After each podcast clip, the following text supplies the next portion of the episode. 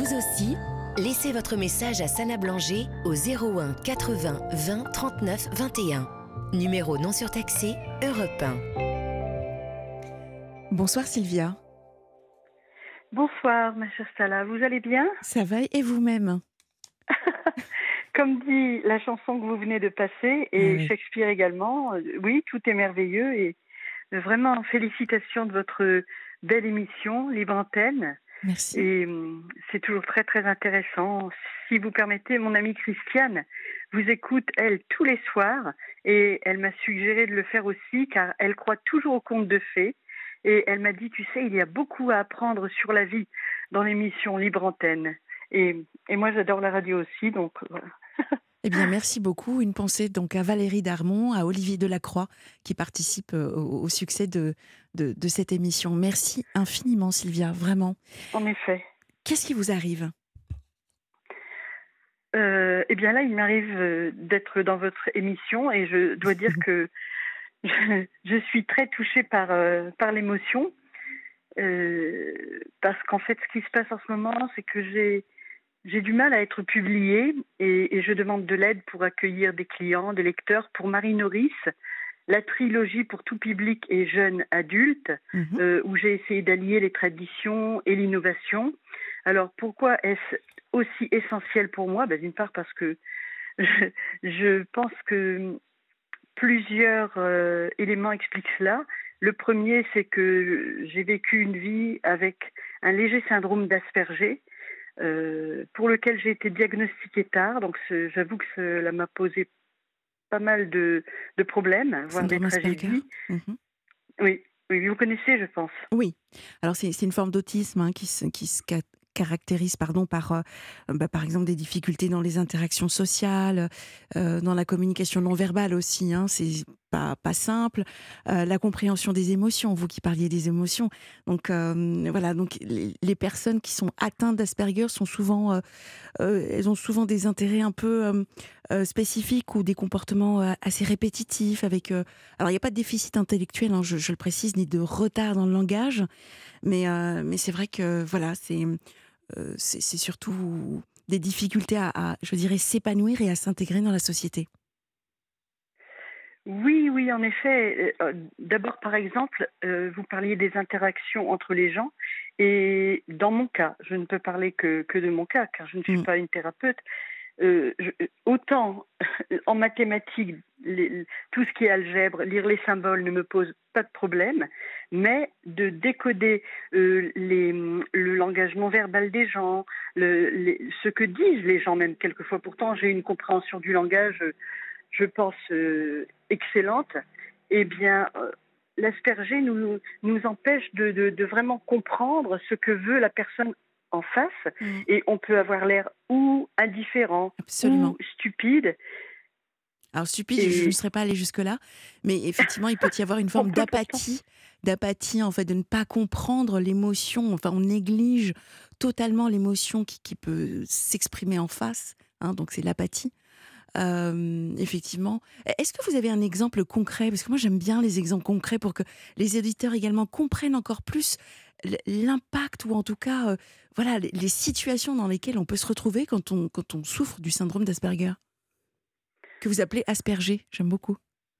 Oui, asperger, oui, parce que je trouve qu'il faut avoir de l'humour dans la vie et en plus j'aime beaucoup l'eau, c'est mon élément. Ah ben Vous voilà. parliez d'éléments répétitifs et moi je suis nageuse de longue distance, donc je, je ne compte même plus la quantité de mouvements de bras que je peux avoir fait dans ma vie. Je pense qu'il y en a peut-être pas autant que les feuilles dans les arbres, mais quand même Non, c'est vraiment beaucoup. Très jolie image. Et, et non, non, c'est- c'est-à-dire que quelquefois ça peut être juste ennuyeux.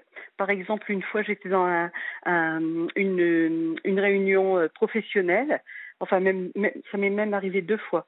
La première fois, euh, je voulais contacter quelqu'un pour des raisons professionnelles et j'ai vu son supérieur qui me connaissait, qui m'a fait signe de ne pas venir parce que la personne était de très mauvaise humeur, je ne sais pas pour quelle raison, et moi, je n'ai pas compris, j'y suis allée franco. Je me suis fait jeter, mais vraiment, euh, j'ai dû aller courir dans les toilettes, pleurer, parce que bon, voilà quoi, rimel qui coule, enfin tout, Mm. voilà. Après, c'est très drôle quand on le voit après, mais bon. Ou, une autre fois où j'étais aussi dans une réunion. Non, là, c'était une un genre de, réunion mondaine. Et puis j'étais avec ma, ma, fille qui est adorable. Je pense qu'on était assez mignonnes toutes les deux. Et puis quelqu'un de très important est venu vers nous pour nous demander qui nous étions. Et alors là, une, une, frayeur épouvantable. J'ai couru, mais vraiment couru. Il a dû penser que j'étais complètement timbrée euh, vers quelqu'un que je connaissais, euh, euh, en, plantant là cette personne importante qui venait, qui faisait le geste de venir vers moi. Et après, il y a eu des choses, enfin ou avant, mmh. des, tragédies, parce que quelquefois on peut faire aussi de la projection. Et moi, j'ai été enseignée. Comment dire, avec des valeurs de bienveillance, de voilà, de, et, et même d'ultra sensibilité. Même si on a l'air indifférent, en fait, c'est de, on, souffre beaucoup de ce que les gens nous disent ou de, de la souffrance d'autrui que l'on porte aussi sur soi-même. Et, et, de se tromper au point d'avoir vécu une situation avec des gens qui se passent très bien et de croire que à peu près la même situation avec d'autres gens qui n'ont rien à voir avec les premiers, mais on ne se rend pas compte. Et, là, c'est au contraire euh, le, cauchemar. Donc, euh, on se met quelquefois dans des situations, euh, mais, vous devez connaître aussi d'autres exemples de ce type, j'imagine. Vous, parce que c'est vous qui m'intéressez, la Sylvia, comment, comment est-ce que vous avez appris, ou en tout cas découvert, que vous aviez le syndrome d'Asperger? Ah, hélas. ou, ou, ou, tant mieux, je ne sais pas. en fait, après euh, toute une vie où, où, je suis passée à côté de ma carrière, euh, où j'ai été confinée dans des, dans des missions, mais grâce à Dieu, je les avais, mmh, de freelance d'écriture, des petits boulots, euh, donc de vivre dans un, un, un demi-monde, dirons-nous, lorsque j'en parlais à des amis, euh, je veux dire, les gens ne, ne comprenaient pas. Et donc, on, accumule aussi de la souffrance parce que les gens ne comprennent pas. Ils me disent, bon, attends, tu ne bois jamais d'alcool, euh, tu, es sportive, tu, pourquoi es-tu dans cette situation? Que, se passe-t-il? Et, et, donc, euh, j'ai une amie qui est psychothérapeute et qui m'a dit, mais tu sais, toi, tu es un léger asperger. Ah, alors là, pour moi, ça a été la lumière. Donc, donc il n'y a, pas eu de, vous n'avez pas poussé plus loin, vous n'êtes pas allé. Euh, parce que quelle signification ça a finalement pour vous d'avoir ce syndrome, même léger soit-il, mais présent?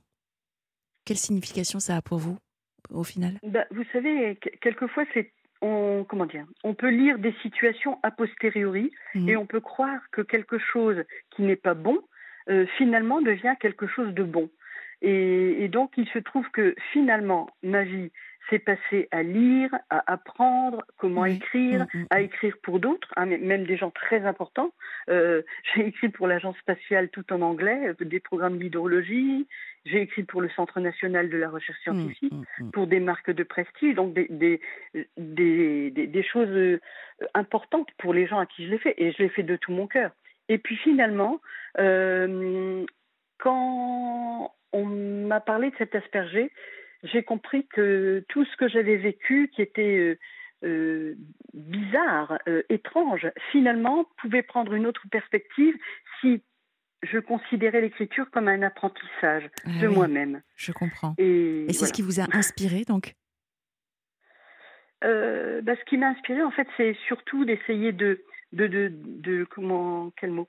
De, traduire de enfin c'est la transmission. La transmission de, de certaines valeurs bien sûr que tout le monde aime euh, les valeurs de d'appréciation de la nature de, de l'amitié de la coopération euh, d'essayer de rechercher la paix dans les situations la progression. Euh, donc je je crois que c'est l'envie d'essayer de transmettre tout cela. Ça c'était votre objectif en l'écrivant? Voilà. Et surtout, justement, parce que une assistante sociale m'a dit Ah, mais vous devriez écrire votre histoire, c'est incroyable. C'est vrai qu'elle a commencé d'une façon assez drôle, même si c'est tragique. Voyez-vous, j'habitais quand j'étais petite fille chez mes grands-parents avec ma maman, puisque mmh. mes, mes, parents n'avaient pas beaucoup de fonds. Et en plus, mon papa était euh, au service militaire. Et, et par conséquent, mes grands-parents avaient un petit jardin et j'étais toujours là avec le, joli chien Diane parce que pas mal de gens passaient dans un petit sentier et moi j'étais très bavarde. J'aimais beaucoup parler avec les gens Et, et, en fait, il y avait des travaux juste devant le, jardin. Et un jour, une grue a, a, cassé son câble et la benne euh, est tombée sur la porte du jardin, le, petit, euh, le petit portillon où je me tenais toujours. Tous les voisins sont venus et ont dit oh, La petite, la petite ah Mais la petite, ce jour-là, avait été très têtue. Je n'avais pas voulu absorber rien du tout. Et ma maman m'a dit Ah, tu ne veux pas prendre ton repas? Très bien, pas de sortie. Ah Donc ce jour-là, je n'étais pas dehors. Heureusement. Et le plus drôle, c'est que cette, cette euh, grue, elle transportait de la houille. Ah oui, d'accord.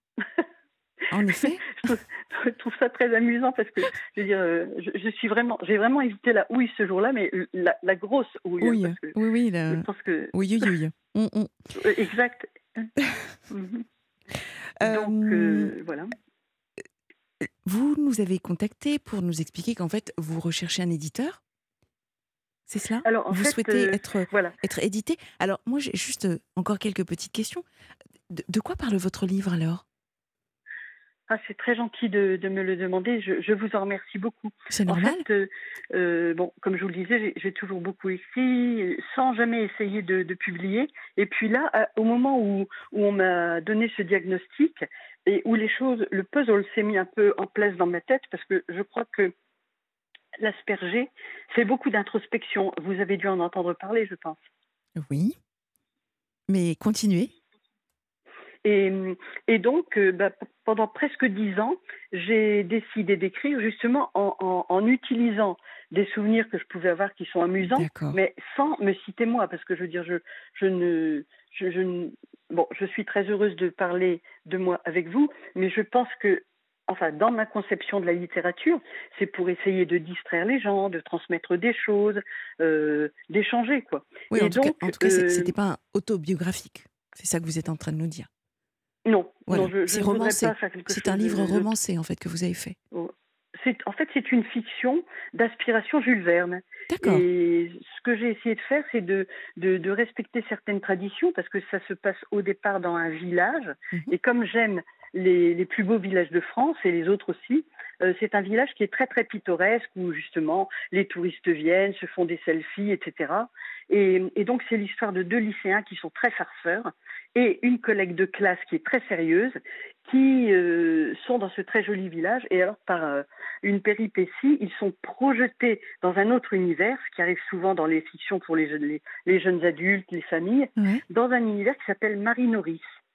Et donc là, en fait, tout, toute leur, euh, leur perspective change. Ils découvrent le plaisir d'apprendre, ils, ils rencontrent des nouveaux amis, et puis, comme dans toutes les, les fictions d'aventure, ils se battent pour défendre le pays de la barbarie et, de gredins qui veulent qui transforment les enfants en esclaves. Alors en filigrane, bien sûr. Ah, Marie Nourri. Marie Norris, M-A-R-I N-A-U-H-R-I-S, Marie Norris. Ça, c'est le nom de la trilogie. Et donc, le premier volume qui nous occupe aujourd'hui s'appelle Pétrel et le boustrophédon. Alors c'est un nom un peu compliqué, mais je, il m'a plu, donc j'avais envie de voilà. Et pour le moment, en fait, je me suis fait refuser par tous les grands éditeurs et, et, les, et même les moins grands. Et j'ai quand même trouvé un petit éditeur qui s'appelle Édition Maya. Ah, mais Ouais, mais? Oui, je suis vraiment très heureuse. Mais avant de lancer sur les, les 300 librairies, etc., euh, il me demande de passer d'abord par une plateforme culturelle dédiée à ces livres qui s'appelle Simply Crowd, où je dois réussir à trouver une cinquantaine de clients pour mon premier volume. Je comprends. Et, et, donc voilà quoi. Donc pour terminer sur l'histoire, je refais une boucle. Euh, donc finalement, Marie Norris c'est une nature magnifique. Et puis alors on vogue aussi sur d'incroyables galions. Et dans le deuxième tome, les vaisseaux sont encore plus étonnants parce que dans le premier volume, évidemment, je suis obligée de d'exposer un petit peu le cadre euh, et puis de, de préparer toutes les voilà, mm. toutes les surprises qui vont venir. Alors le boustrophédon, ça vous dit quelque chose comme nom? Absolument pas. Absolument pas. Là, j'ai l'impression de me retrouver un peu dans, le, vous savez, euh, les histoires d'Harry Potter où en fait euh, on parle de euh, pouf souffle, enfin des noms un peu, un peu, un peu bizarres. Mais là, non, non, je ne connais pas votre univers, mais j'ai hâte d'en savoir un petit peu plus, Sylvia. Bah écoutez, je, je, relis euh, beaucoup de, classiques, que ce soit euh, euh, justement Jules Verne que j'aime beaucoup ou Alexandre Dumas, et je remarque que dans les anciens livres, on mettait du vocabulaire en bas des pages. Ou... Alors le boustrophédon, en fait, j'ai pris des libertés avec le langage, c'est vrai. J'aime beaucoup les langues antiques, donc j'ai appris les, les hiéroglyphes de l'époque Middle Egyptian, c'est-à-dire que c'est à peu près à moins, moins 3250 euh, avant Jésus-Christ. Et à l'époque, l'Égypte était monothéiste. Elle était monothéiste. Et, donc, euh, euh, j'ai aussi travaillé, et je travaille toujours d'ailleurs, l'hébreu antique, pour essayer de trouver un petit peu les racines, les racines des mots. Vous savez, il y a ce grand artiste qui a fait une, je ne me rappelle plus qui, qui, qui ce n'est pas Matisse, Magritte. Euh, qui disait ceci n'est pas une pipe avec un dessin de pipe. Effectivement. Oui, Voilà. Et alors, ce travail sur le, langage, qui m'occupe euh, au même titre que mon approche mathématique des choses, et, mon, mon, approche de contemplation de la nature et, de, bienveillance pour les gens, euh, m'a conduit à penser que, effectivement, dans les langues antiques, on a cherché une certaine adéquation entre l'objet et hum, l'objet et le mot. Par exemple. en parlant d'objet et de mots, je vous propose juste une toute petite pause qui va probablement parler d'objets et de mots. À tout de suite. En toute confiance, appelez maintenant Sana Blanger au 01 80 20 39 21. Numéro non surtaxé, Europe 1. Sylvia, que nous retrouvons, qui, qui a écrit une trilogie. Hein, euh, euh, vous avez trouvé un éditeur euh, petit éditeur, hein, vous nous avez dit qu'il s'appelle Maya. Euh, le, titre, le titre de votre euh, trilogie. Le titre Oui, alors la trilogie, c'est Marie Norris. Alors, ah, bah oui, d'accord. Donc, c'est le nom de, de la trilogie, en fait. D'accord. Je pensais que c'était uniquement le lieu où se trouvaient les enfants qui devaient donc lutter contre.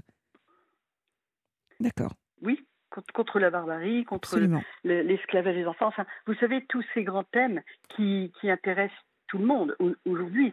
Je veux dire, le, les enfants qui sont esclaves.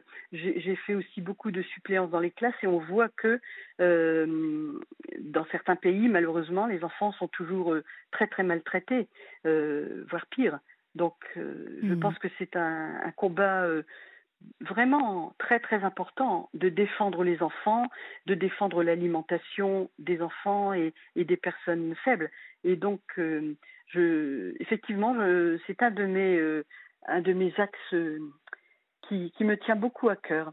Donc, je reviens sur le titre du premier volume. Donc, Pétrel et le boustrophédon. Alors, juste une petite parenthèse. Vous savez que j'étais au départ quelqu'un qui travaillait pour les marques. Et donc, le lien entre la marque Renault, par exemple, les automobiles, et les hiéroglyphes, c'est que R, le, losange de la lettre R, que l'on trouve sur les véhicules Renault, c'est le symbole ou le, oui, le symbole de la communication avec la forme de la bouche ou de l'œil. Et c'est aussi le premier son que tout bébé sur la planète émet. Ensuite, un bébé dit d, d, et la lettre 2, euh, eh bien, c'est une petite main. Et mhm. donc, ces racines de la langue, euh, évidemment, ça m'a fait me poser beaucoup de questions. Alors, le boustrophédon, en fait, c'est le nom d'une langue dont les mots pourraient se lire à la fois de droite à gauche, de gauche à droite, à l'oblique, dans n'importe quel sens. Et évidemment, puisque c'est de la fiction, j'ai pris une très très grande liberté, puisque dans ma fiction, ça désigne autre chose, ça désigne quelque chose qui est un, matériel d'éléments climat et qui est un genre de, super, euh, super galaxie de, satellites ou de GPS et qui permet de gérer justement les éléments et le climat dans ce pays de, Marie Norris. Et, puisqu'il y a euh, euh, tous ces grands galions à faire à faire voguer. Donc, euh, on, a, on, a, besoin de, de, connecter avec quelque chose qui, qui reçoive les informations des éléments. Comme vous mhm. le savez, il y avait ce grand professeur américain, Claude Shannon, qui a inventé la théorie de l'information pour dire que tout est information. Merci infiniment pour, euh, pour euh, toute cette culture que vous avez. On sent que vous avez bien, bien travaillé, en tout cas, le, la, trame, euh, l'histoire. franchement, vous, pouvez nous l'envoyer déjà, hein, si vous le souhaitez, euh, Sylvia. Moi, je serais ravie de, de, le lire. Euh, dans tous les cas, on espère, j'imagine que nous allons le mettre sur euh, la page Facebook de, la Libre Antenne. On me dit oui. Donc, mhm. on pourra mettre un lien. Vous avez probablement un lien ou quelque chose qui, permettra de, de vous mettre en avant par rapport à ce livre. En tout cas, on vous souhaite vraiment beaucoup, beaucoup de succès. Mhm. Qu'est-ce qu'on peut vous souhaiter d'autre, Sylvia? Ah bah écoutez, d'avoir d'autres d'autres entretiens avec vous, ma chère Salah. Et, si vous le permettez, bon, vraiment, je suis très sensible aux, compliments, mais bon, comme je vous le disais, tant que je n'ai pas, euh, euh, comment dire, obtenu que 50 personnes euh, acceptent de, de suivre mon, ma proposition littéraire, le livre ne peut pas être édité pour pour le moment. Mais je voulais donc faites un, maximum, faites un maximum de bruit. Je le répète, il y a le savoir-faire et il y a le faire savoir. Donc vous avez très bien fait de nous, contacter euh, pour euh, justement mettre en avant euh, votre œuvre. Vous vouliez terminer mhm. avec une, une note oui, un petit peu d'humour, puisque vous, me, vous, me demandiez des exemples aussi sur l'asperger. Par exemple, dans cette fiction, les lycéens, bon, évidemment, se conduisent toujours pas très bien, font des bêtises, rien de méchant, mais et ils veulent faire plaisir aux professeurs d'histoire géo. Et ça, je l'ai vécu, personnellement. Et donc, ils décident un jour de nettoyer les globes, vous savez, terrestres, qu'on a dans les, classes. Alors, ils veulent faire ça très très bien, donc ils le font au Saint-Marc. Et là, catastrophe. le globe se transforme en une banquise blanche qui gomme tout sur son passage. Tous les pays sont effacés. Donc, au lieu de faire plaisir aux professeurs d'histoire, ils se retrouvent face à une, autre bêtise. Un autre jour, euh, l'un d'eux est choisi pour faire le, le héros du CID, et il a une idée lumineuse. Avant de passer sur scène, il se, il se maquille un œil au beurre noir. Oh, au désespoir de la prof de français, je veux dire, qu'il le voit arriver sur scène, le Cid, vous imaginez, le grand d'Espagne avec son œil au beurre noir, enfin, des choses comme cela. Et la dernière chose, par exemple, c'est le facteur du village, parce que dans les villages, on aime beaucoup nos facteurs qui s'appelle Nestor. Mais comme les voisins sont anglais, eux l'appellent Next Door. Et comme d'autres euh, disent PTT, alors au lieu de l'appeler PTT, il l'appelle Brad, parce que Brad Pitt. Et puis next door aussi, c'est pas mal. La porte d'après. Merci, merci. On, sent la passion. Hein. Merci infiniment, Sylvia. Et puis, bah, voilà, en même temps que je vous le dis, je croise les doigts et j'espère que vous aurez ces 50 euh, euh, lecteurs qui, qui permettront donc de pouvoir vivre votre rêve. En tout cas, on vous le souhaite. Je vous remercie infiniment et toute l'équipe de, de l'émission et bien sûr euh, toute la station Europe Je vous souhaite tout le meilleur et encore une fois de tout cœur merci beaucoup. Merci.